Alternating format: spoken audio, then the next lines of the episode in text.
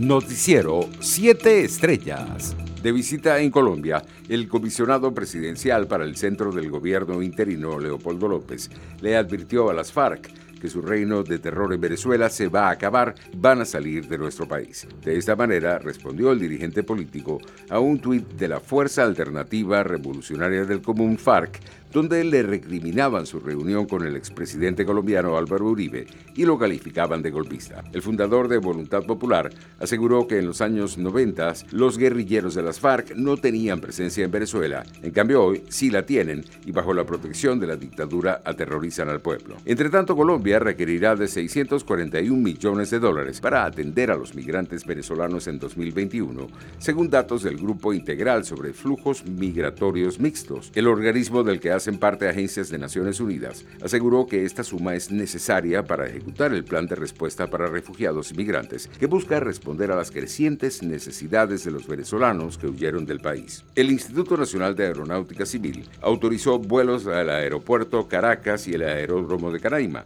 El INAC aclaró que la apertura de las operaciones de aviación comercial será durante el mes de flexibilización. Internacionales. El líder supremo de Irán, el ayatollah Ali Khamenei, utilizó este miércoles su primera aparición pública en semanas para sugerir que Estados Unidos seguirá siendo hostil hacia la República Islámica incluso después de que el presidente electo Joe Biden asuma el cargo. En su primera comparecencia pública, desde que surgieron rumores a principios de diciembre de que su salud se estaba deteriorando, Khamenei dijo que no se puede confiar en Washington. En una reunión con los organizadores de los eventos que conmemorarán el primer aniversario del asesinato del comandante militar Qasem Soleimani, en un ataque estadounidense en Irak, Khamenei aseguró que el antagonismo estadounidense no desaparecerá con el fin del gobierno de Trump. En otras informaciones, el plan global para entregar vacunas COVID-19 a los países más pobres enfrenta un riesgo muy alto de fracaso, lo que podría dejar a miles de millones de personas sin acceso a las vacunas hasta 2024,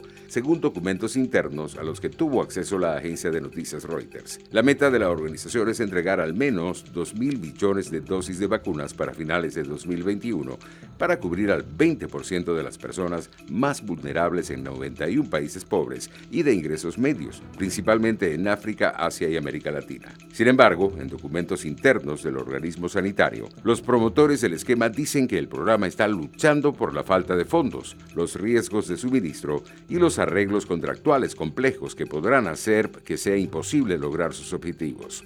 Por su parte, el presidente de México, Andrés Manuel López Obrador, anunció el miércoles la designación como nuevo embajador en Estados Unidos del actual secretario de Educación, Esteban Moctezuma, en lugar de la diplomática Marta Bárcena, que se retira después de 40 años de carrera diplomática. Economía. La Reserva Federal ofrecerá este miércoles su primera apreciación de cómo la vacuna contra el coronavirus ha cambiado el panorama económico de Estados Unidos y si las empresas, los trabajadores y las familias necesitan más ayuda del Banco Central hasta que la inmunidad sea generalizada. Los internacionales del petróleo se mantenían sin mayores cambios en horas del mediodía. El WTI de referencia en Estados Unidos se cotizaba en 47 dólares con 56 centavos el barril, mientras el Brent de referencia en Europa se ubicaba en 50 dólares con 71 centavos. Deportes. Los Leones del Caracas perdieron por partida doble ante las Águilas del Zulia y se complicó su clasificación a la siguiente fase de la actual temporada de la Liga Venezolana de Béisbol Profesional.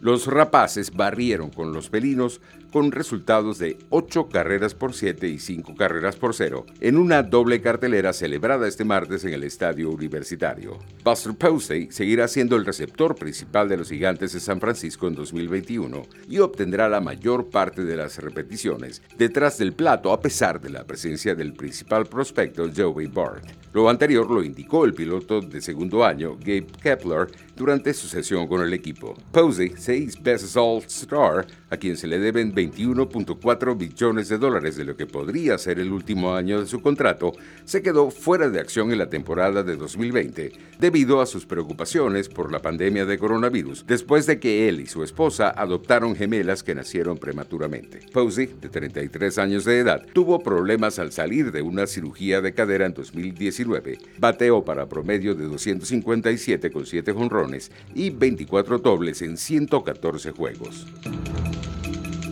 Noticiero 7 Estrellas.